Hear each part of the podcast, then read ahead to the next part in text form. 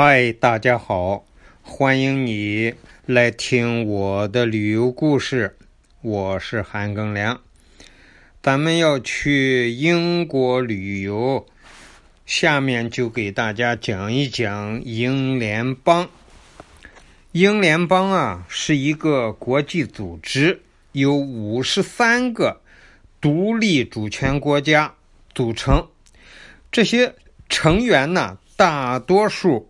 为前英国殖民地或保护国，现任的英联邦元首伊丽莎白二世女王身兼包括英国在内的十六个英联邦王国的国家元首。一些在世界上比较大的国家，比如加拿大、澳大利亚等等。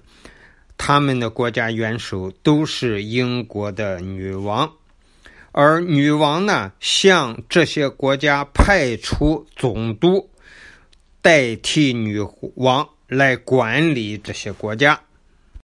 第一次世界大战之后呢，英国的势力就遭到削弱，各殖民地人民纷纷要求独立，兴起了民族解放运动。那么，英国和自治领之间的矛盾呢，也日益的加剧，殖民地体系呢就逐渐的瓦解。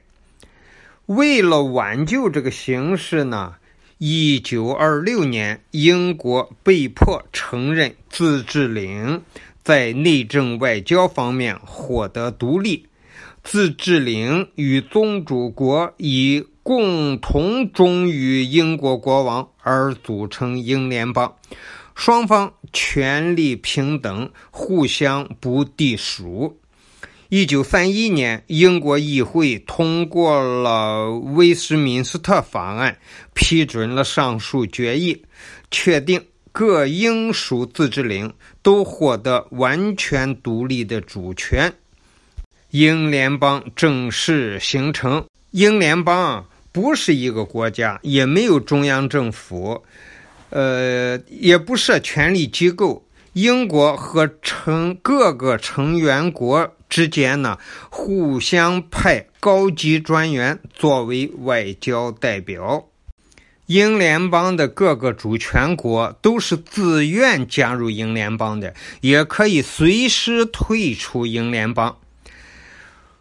这个世界上有一些国家，就是原来进入英联邦了，后来过了好多年，他又退出来了，又过了好多年，他又加入英联邦了。这样的成员国有好几个。英联邦的各个成员国国家元首或者是政府首脑。定期的在不同国家举行会议，但这些会议呢，只是供他们交流意见和商讨问题，做出的决策呢，对英联邦成员国没有约束力。后来，在一九六五年，成立了一个英联邦秘书处，负责组织成员国之间的协商合作和交流情况，组织会议等等。秘书长每五年五年改选一次，可连任。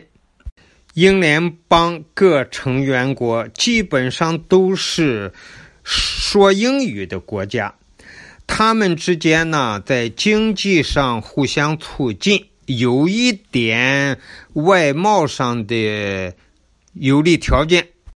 近些年呢，英联邦国家在体育运动方面呢。呃，有一些较多的交流，呃，出现了一个英联邦体育运动联合会，英联邦成员国之间呢可以参加这个运动会，呃，展示自己的体育。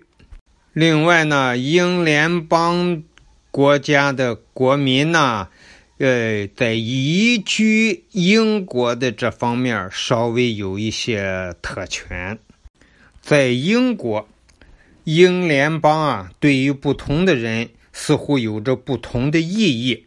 比如说，有一种人，他认为关于殖民地的观点是说，殖民地是白种人的负担，也就是说，西方发达国家有责任让发展中的国家，哎，文明进步，这就成为了白种人的负担。这是其中一个观点。因为现在在英联邦呃之中呢，是英国、加拿大、呃澳大利亚这些发达国家提供资金。帮助那些不发达的国家，所以有一些左翼人士又把这个看成是英国为其殖民罪恶补偿的一种方式，同时为民主化进程提供实质性的帮助。好了，关于英联邦就介绍这么多，谢谢。你的收听，咱们下期再见。